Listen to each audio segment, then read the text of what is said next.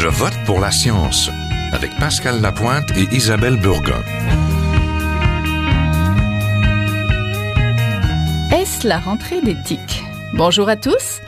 À chaque rentrée, il y a toujours un moment où on va parler de technologie à l'école. Y en a-t-il trop, pas assez? Quand on parle de technologie, on parle ici d'éthique, des technologies de l'information et des communications, c'est-à-dire d'ordinateurs et d'accès Internet au sein des classes, mais aussi de tableaux interactifs, de portables, de tablettes, et même de l'apprentissage des réseaux sociaux. Faut-il s'inquiéter des cyberclasses ou au contraire se réjouir que l'éthique fasse leur entrée à l'école? En avril dernier, la commission de l'éthique en sciences et en technologie a organisé une commission jeunesse. 15 étudiants du cégep ont planché sur la présence d'éthique dans les classes de niveau primaire à secondaire. Ils avaient au préalable étudié en classe la place d'éthique en éducation dans leur cours d'éthique et politique. Il s'agissait de la sixième édition depuis 2005, à la suite de quoi les jeunes se sont exprimés et ont formulé des recommandations dans un rapport. L'éthique et l'éthique à l'école, un regard posé par les jeunes. On vous mettra le rapport euh, en ligne sur le site internet. Et surprise, ces recommandations des jeunes sont plutôt conservatrices. Les jeunes recommandent par exemple de réaliser des études scientifiques pour démontrer l'efficacité pédagogique d'éthique avant de les implanter dans les écoles, d'aborder dès le début de l'apprentissage les enjeux éthiques d'éthique ou encore de favoriser la prise de notes manuelles dans les classes, oui oui, puisqu'elle favoriserait l'apprentissage.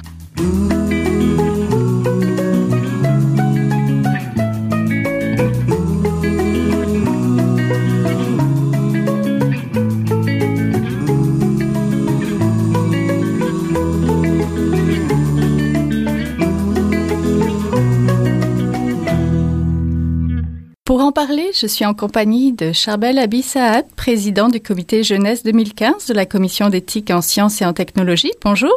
Bonjour. Vous êtes étudiant à l'Université de Montréal en communication et politique, mais lors de la commission, vous étiez au baccalauréat international en sciences de la santé au collège Jean de Brébeuf. J'aimerais tout d'abord connaître votre intérêt pour cette commission. Qu'est-ce qui vous a allumé dans la problématique éthique d'éthique en éducation? Tout d'abord, je ne sais pas si c'est simplement moi, mais en tant qu'adolescent, c'est important de se poser des questions. Puis j'ai développé à, partir de ce processus un esprit critique. La, commission, c'est l'esprit critique, c'est en plein centre de la commission, c'est une priorité. Puis lorsqu'on est réunis en étant un groupe de jeunes à réfléchir des questions, euh, de la question aussi euh, présente aujourd'hui, c'est-à-dire la question de la technologie à l'école, je sens que c'est quelque chose qui attire beaucoup de personnes. Puis moi, ça m'a attiré dès que j'ai entendu parler de la commission. Oui, parlez-moi du rapport, mais aussi de la démarche de cette commission. Pour les auditeurs, comment ça se déroule, une, un comité là, de commission d'éthique? Donc, on est plusieurs jeunes regroupés de plusieurs écoles. Puis, on est isolés quelque part dans, un, dans une auberge, dans un hôtel. Il y a, on est entouré ou on est encadré par des professionnels du milieu, des avocats ou la présidente de la commission. Puis, on nous dit, aujourd'hui, aujourd'hui, vous êtes supposé arriver à un tel consensus ou vous êtes supposé vous rendre ici.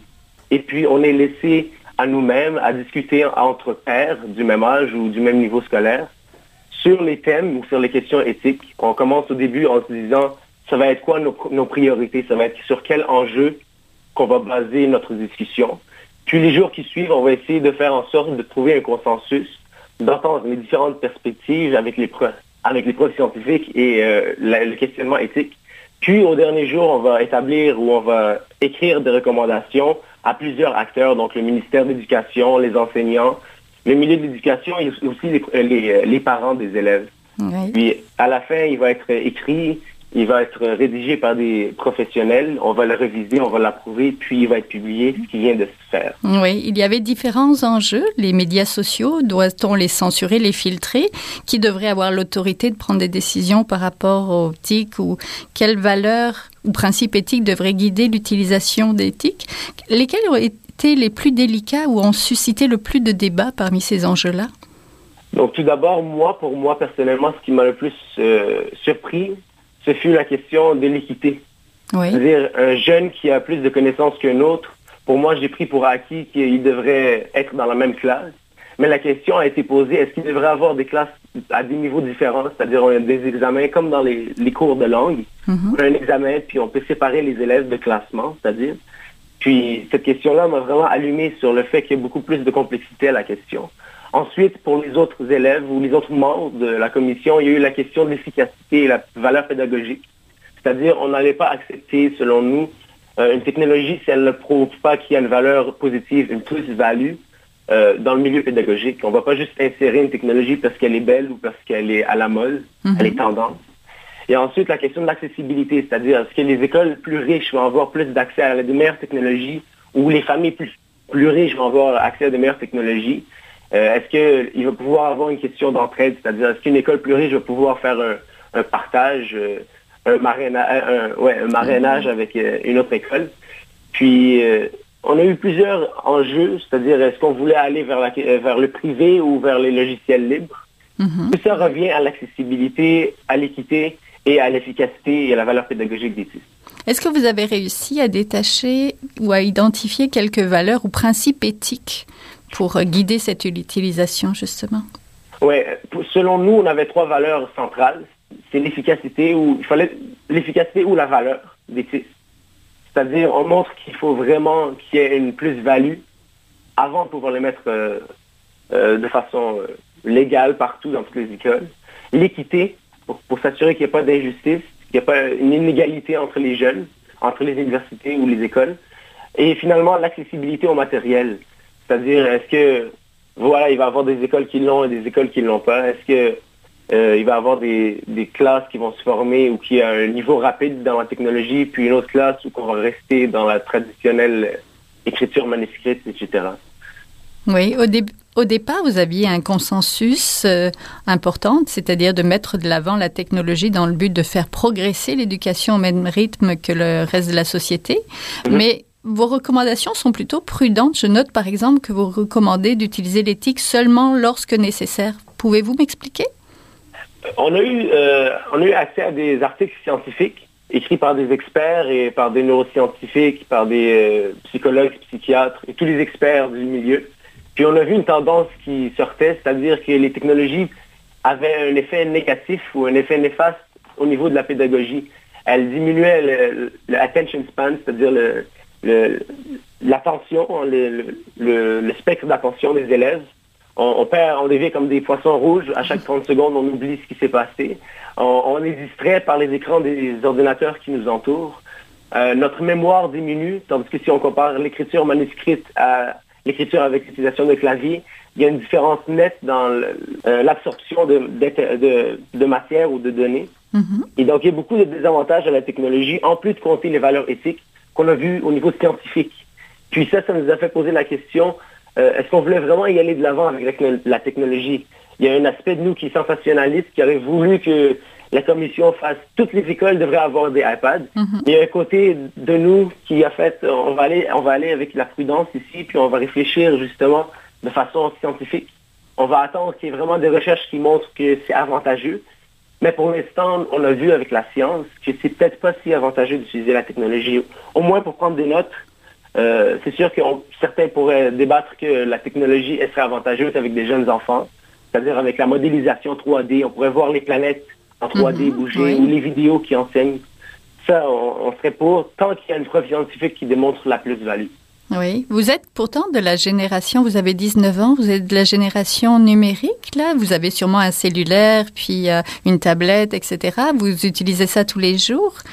Est-ce que vous voulez pas, justement, vous auriez pas voulu faire euh, que toutes les écoles, tous les élèves en aient, puis que ça soit comme accepté partout? Oui, ben on a une recommandation, la, troisième recommandation qu'on envoie au ministère de l'Éducation. Puis celle-là, elle dit, si on va insérer la technologie de l'information ou les certains médias de technologie de l'information, c'est-à-dire on va choisir par exemple l'iPad ou les tablettes numériques, puisqu'ils montrent une valeur positive, il faudrait qu'ils soient intégrés progressivement dès le primaire. C'est-à-dire, les élèves, il ne faut pas qu'il y ait un choc. Euh, six années à l'éducation, qu'on les passe sans technologie, puis ensuite, boum, tout le monde, il y a un prérequis, vous devez avoir un ordinateur portable, par exemple. Et que nous, on dit, tant qu'à la mettre, la, technologie, il faudrait s'assurer que les élèves, progressivement, ils apprennent la technologie, ils apprennent l'utilisation euh, de, des, traitements de texte, des logiciels de traitement de texte, euh, qui est aussi une mise à niveau et pour les professeurs et pour les élèves. Donc, comme les cours de langue, il faudrait que Euh, il y, a des classes séparées, nous on pense. Puis il y a aussi euh, des, du marrainage, du parrainage, excusez-moi. Mm-hmm. Les élèves plus forts vont aider les élèves plus jeunes. Et les enseignants qui ont des problèmes devraient, ou qui ont de la difficulté à suivre le, fil rapide de la technologie pour avoir des cours, des conférences pour apprendre un peu plus sur la technologie. Donc oui, on est prudent, mais on est aussi réaliste, c'est-à-dire il faut s'adapter à la réalité. Puis, quitte à s'adapter, il y a des mesures à suivre, c'est-à-dire progressivement, il faut y aller avec la technologie. Il faut s'assurer que c'est équitable. Les élèves plus forts pourraient aider les plus les moins les moins forts. Puis les professeurs, il faudrait aussi qu'ils soient tous au même niveau, puisque ce serait inéquitable pour un élève d'être dans une classe où euh, la technologie est très mise, de l'avant, puis dans un autre élève qui est dans une autre classe où que la technologie est interdite. Puisque moi, à l'université, j'ai des cours où l'ordinateur portable est interdit. Tandis que dans d'autres cours, les élèves, ils sont, ils sont présents avec, euh, en train d'enregistrer le cours euh, avec l'ordinateur, puis ils écoutent à peine. Donc, il y, a, des inéquités encore aujourd'hui, puis je pense que ça serait bien de baliser ça. Oui, il y a deux vitesses, en fait. Pour finir, que retenez-vous de votre participation à cette commission? Euh, le titre Commission d'éthique de la jeunesse en sciences de la technologie fait moins intéressant que l'expérience elle-même. Donc, c'est gouvernemental, ça fait officiel, balisé, mais lorsqu'on y va, on sent la liberté d'expression, on sent que notre parole a de l'importance. On sent mhm. aussi qu'en tant que jeune, l'expression politique ou l'expression éthique a une importance puisque nos recommandations vont être euh, amenées au palier gouvernemental. Mhm. On sent que la réflexion est, plus intéressante que le, préjugé. Puis à la fin, la conclusion qu'on en tire, c'est c'était trois jours des plus intéressants. On a fait des amis qu'on gardera toute notre vie. Puis on a mhm. appris justement à développer notre esprit critique, puis à laisser de côté notre émotion lorsqu'on discute avec les autres. Merci beaucoup. On était en compagnie de Charbel Abi Saad, donc le président du dernier comité jeunesse 2015 de la commission de l'éthique en sciences et en technologie. On va vous mettre le rapport euh, en ligne sur le site internet. Merci. Merci à vous. Au revoir. Au revoir.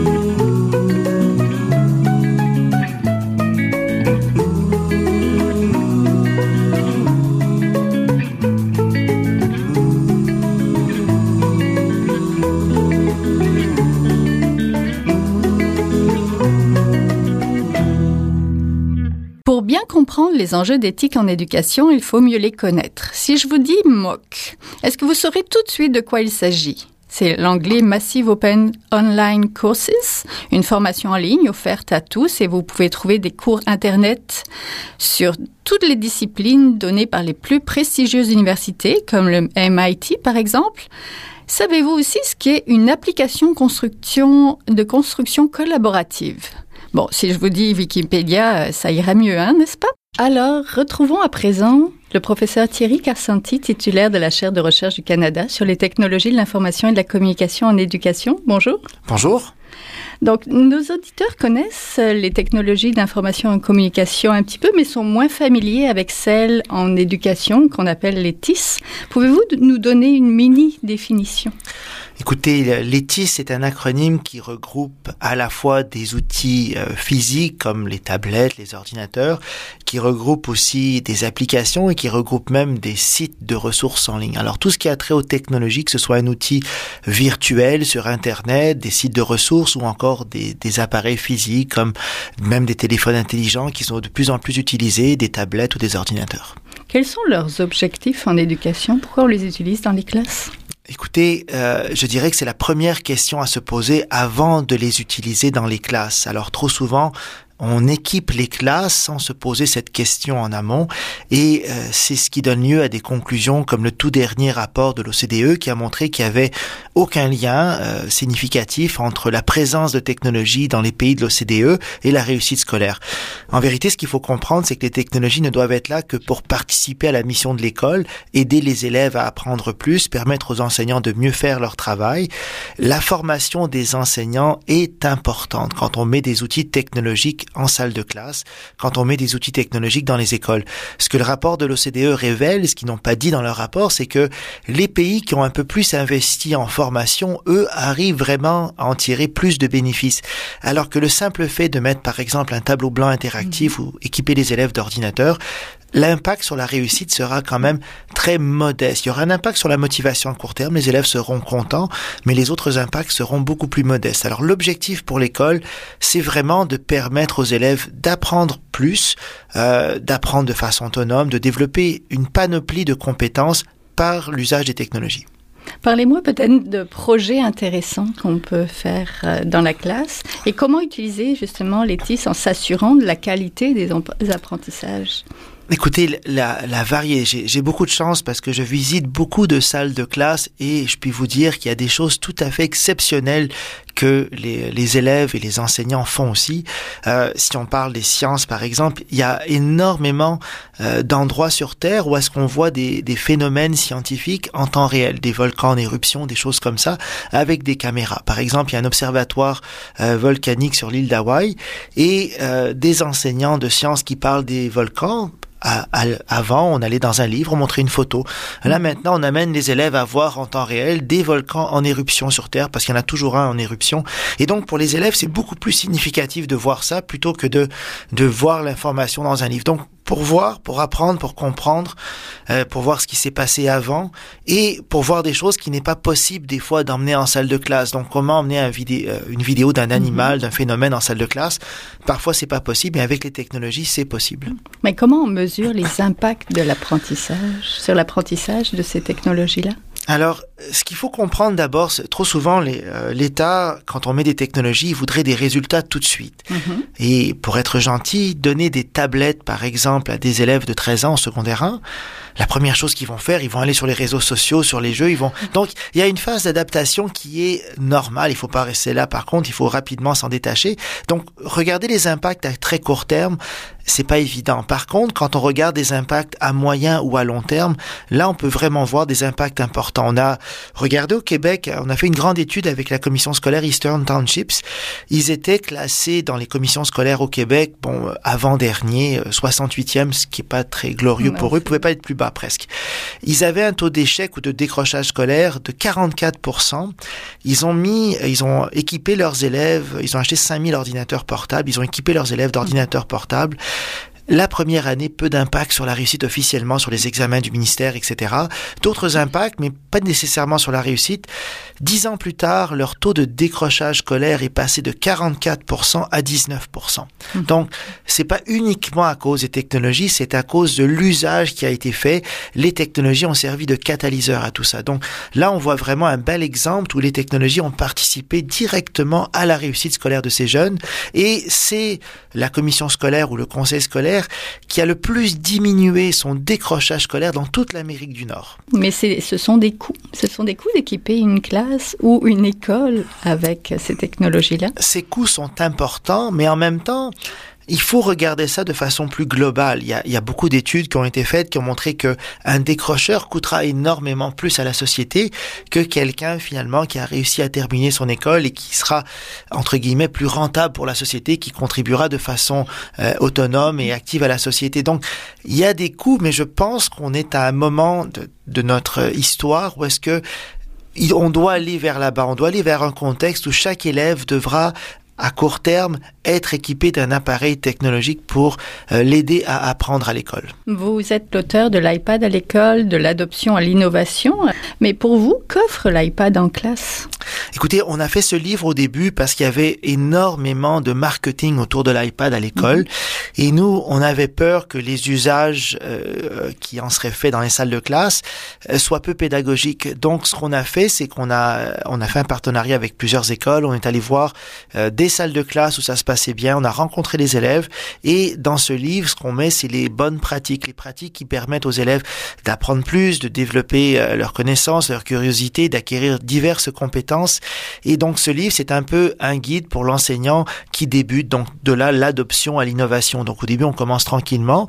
Et ce qu'on explique aussi dans cet ouvrage, il y a des fois un mythe en éducation. On a l'impression que pour être bon enseignant, il faut innover à tout moment. Ben nous, ce qu'on dit, c'est que c'est pas ça du tout. Euh, l'innovation à l'occasion, c'est bien, mais ça devrait pas nécessairement être tous les jours. Donc au moins en faire de bons usages qui permettent mhm. d'abord et avant tout aux élèves de réussir. Mais c'est quoi les bons usages ou les bonnes pratiques? Donne-nous euh, un exemple. De, ben, ce sont des usages en salle de classe, euh, par exemple, aucun jeu en salle de classe. Donc il y avait un pourcentage important d'enseignants qu'on a vu dans des salles de classe qui permettaient aux élèves de jouer. Les élèves jouent énormément à la maison. Donc le jeu n'a pas sa place à l'école. Ce qui est difficile pour les enseignants qui commencent, par exemple, avec ces, ces classes iPad, les élèves ont l'habitude de jouer à la maison avec les technologies, transportent cette envie à l'école. Et donc c'est difficile au début, mais il faut, il faut tenir bon. Il faut mettre en place des, des règles strictes qui permettent aux élèves justement d'en faire un usage éducatif. Et ça, cette, cette, ce glissement est important et c'est beaucoup de travail pour l'enseignant. Mmh. Ensuite de ça, il faut l'utiliser à des fins pédagogiques. Donc si l'enseignant continue uniquement à enseigner de façon magistrale, c'est certain que l'élève sera tenté de faire autre chose. Donc, il faut tenter d'impliquer l'élève en tout temps, de poser des questions. Et avec l'iPad, il y a un nouveau défi de gestion de classe qui se pose pour les enseignants. On peut plus rester uniquement devant. Et on peut pas juste voir les yeux des élèves parce que tous mmh. vont avoir de, de beaux yeux. les, les yeux sont sur l'écran. Donc, il faut parfois être à l'arrière des élèves pour voir aussi ce qui se passe à l'écran, pour être certain de, de les garder euh, captivés par ce qu'on présente. Donc, et je, je, pense que pour les enseignants, pour, pour l'iPad et pour d'autres technologies, c'est vraiment d'explorer tout le potentiel qu'il y a. Euh, on a des enseignants qui ont fait euh, des lectures interactives où les élèves euh, peuvent voir les commentaires que les autres font à, à, la fin de chacun des chapitres et les élèves oublient qu'ils sont en train de lire des romans classiques et ont plaisir à voir les commentaires, mais par le truchement de cette activité, ils lisent une dizaine de romans par année. C'est ce qu'on veut, on veut qu'ils lisent à l'école. On leur apprend à utiliser les logiciels de correction. ils trouvent ça amusant, mais en bout ils apprennent à écrire mieux. Et donc, c'est ce qu'on souhaite aussi à l'école. En sciences, on les intéresse parce qu'on leur fait voir, bon, les catastrophes naturelles, et ça, ça plaît beaucoup aux élèves. Et donc, on les intéresse aux sciences par le biais de, tout ce qui est possible d'avoir accès par l'iPad. On leur montre la carte du ciel. Il y a énormément de la tablette, l'iPad. C'est fabuleux parce qu'il y a une panoplie d'applications éducatives qui sont tout à fait exceptionnelles. Euh, certaines classes sont abonnées à des, logiciels comme la, la, euh, la carte du ciel et donc qui envoient des notifications aux élèves pour leur dire ce soir à telle heure il y aura ci, il y aura le, euh, un croisement de planètes. Et donc les élèves développent une curiosité comme ça pour des phénomènes scientifiques ou pour la science. Mm-hmm. Et moi je pense que ce sont des bons usages. Les usages à proscrire, c'est les usages où les élèves sont passifs, on leur permet de faire autre chose, on leur donne du temps pour jouer en classe. Pour moi ça n'a pas sa place. Entendu. Une recherche menée en, de 2007 à 2010 auprès de 404 enseignants francophones de 10 provinces et des deux territoires canadiens, rapportée par l'association l'Association canadienne de l'éducation montrait que le Québec se positionnait plutôt mal en matière d'intégration des TIS dans les écoles québécoises. Il y aurait à peine 10% d'utilisation. Est-ce que ça vous surprend? Bon, d'abord, l'étude, elle a été faite un petit peu avant 2010, publiée avant 2010. Ce qu'il faut comprendre, c'est que l'école secondaire au Québec rend difficile parfois l'usage des technologies. Les enseignants secondaires, dans la plupart des écoles publiques, doivent se déplacer. Donc, un enseignant de, de français, de sciences, de mathématiques change de classe à chaque période. Et donc, si la classe n'est pas équipée euh, d'un projecteur et d'un ordinateur, pour lui, c'est difficile à ce moment-là de faire un usage des technologies. C'était avant 2010, ça, ça attend tendance à changer tranquillement, mais c'est certain que le Québec a, accuse un certain retard par rapport à d'autres provinces, par exemple comme l'Alberta, où la plupart des salles de classe sont déjà équipées d'un projecteur. Euh, au Québec, on a cette politique sur les tableaux blancs interactifs, mhm. mais là encore, ça ne deviendra pas tout réglé parce que ce qu'il faut comprendre aussi, c'est que ces tableaux blancs euh, au primaire ont un, un, impact plus important. Au secondaire, pour les élèves, c'est quand même petit comme écran de projection. Alors là encore, il faudra trouver des usages qui vont capter l'attention des élèves et qui vont leur permettre d'apprendre plus. Même une institution renommée comme l'UNESCO recommande l'enseignement donc d'éthique à l'école et propose même un plan d'action internationale d'intégration et de développement d'ici 2030. Comment le faire et le faire bien? Moi, je vous dirais qu'au lieu de dire même une institution comme l'UNESCO, heureusement qu'une institution comme l'UNESCO fait ça. Vous savez, euh, les technologies pourraient permettre à, euh, à, des pays du Sud de combler leur retard avec les pays du Nord d'une façon beaucoup plus accélérée.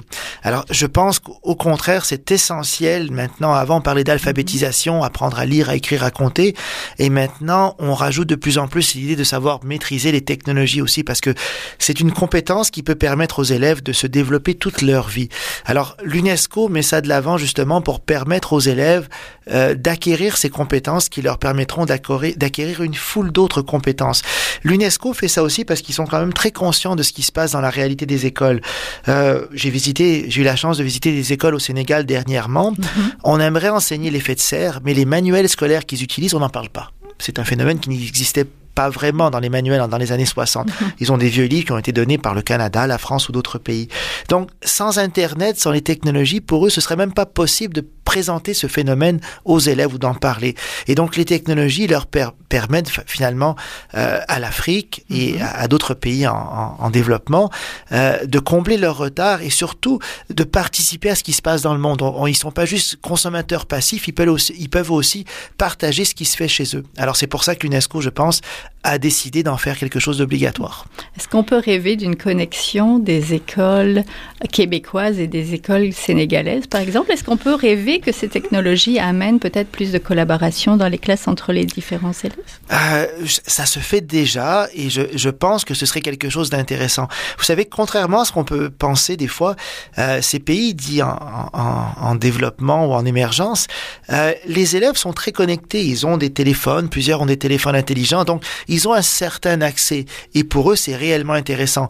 Et je, je pense que les technologies permettent une espèce de démocratisation planétaire d'accès à la connaissance. Quelque chose qui n'était pas possible avant. Et maintenant, avec les technologies, tout le monde peut avoir accès aux mêmes connaissances. Et ce contact entre ces classes d'Afrique et du Canada ou d'ailleurs, euh, je pense que ce serait tout à fait profitable, tant pour les élèves d'Afrique que pour les élèves d'ici, qui développeraient aussi diverses compétences, empathie culturelle, etc et aussi entre les élèves québécois et les élèves peut-être du nord du Québec, parce que la réalité est là aussi. Tout à fait. Alors, on a, on a également un projet dans le Grand Nord où est-ce que les élèves, finalement, dans ces, dans ces communautés, sont d'une certaine façon isolés aussi. Alors, pour eux, découvrir ce qui se passe ailleurs, c'est tout à fait fantastique. Donc, c'est pas juste les pays en émergence, c'est aussi même au Canada où est-ce qu'on a énormément de, de communautés, euh, Arviat, euh, Chisasibi, donc plusieurs endroits dans le Grand Nord, où les élèves, finalement, euh, vont rarement quitter leur euh, leur milieu et donc cette connexion peut leur permettre aussi de euh, d'espérer un meilleur avenir, de voir ce qui se passe ailleurs, mais aussi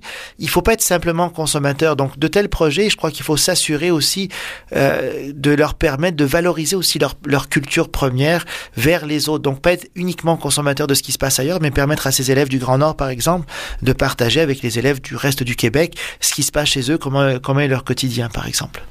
Entendu. Nous étions en compagnie du professeur Thierry Carsanti, titulaire de la chaire de recherche du Canada sur les technologies de l'information et de la communication en éducation. Merci.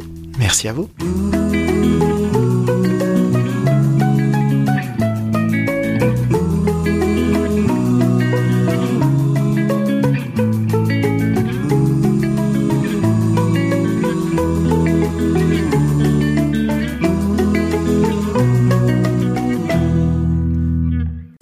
Pour cette semaine. Je vote pour la science C'est une production de l'agence Science Presse avec Radio VM.